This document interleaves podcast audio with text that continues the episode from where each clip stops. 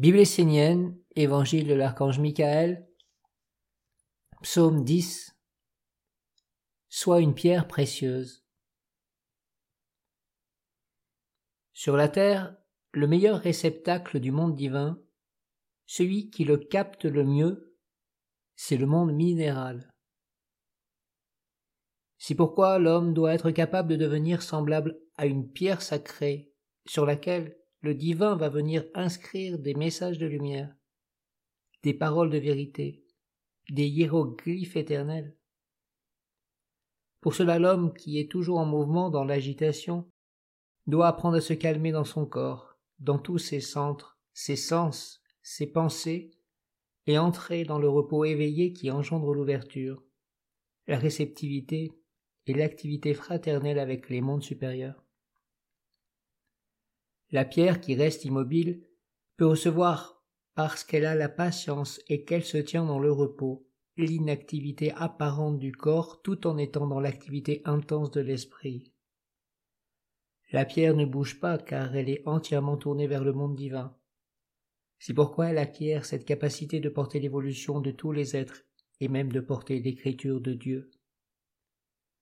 Le monde divin n'inscrit pas instantanément les choses dans le monde dense, si toi, tu es capable d'aller dans le monde divin pour rattraper l'énergie lumière ascendante en plein vol, alors tu es déjà un initié. Mais rares sont ceux-là, et en général, l'homme qui est sur le chemin ne possède pas cette faculté. C'est pour cela qu'il faut absolument qu'il soit capable de rester dans l'immobilité, tout en cultivant l'ouverture et la réceptivité au monde supérieur.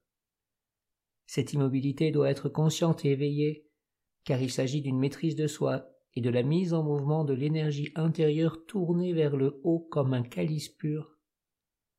Pour commencer, il faut être capable de rester dans cet état pendant au moins cinq minutes. C'est pour cette faculté d'immobilité parfaite que le monde divin utilise les pierres pour communiquer avec les hommes et pour graver le sceau ascendant ou le message de la lumière. La pierre est patiente et attend avec ouverture, sans faiblir en intensité. Alors toi, homme, sois une pierre, et même une pierre précieuse.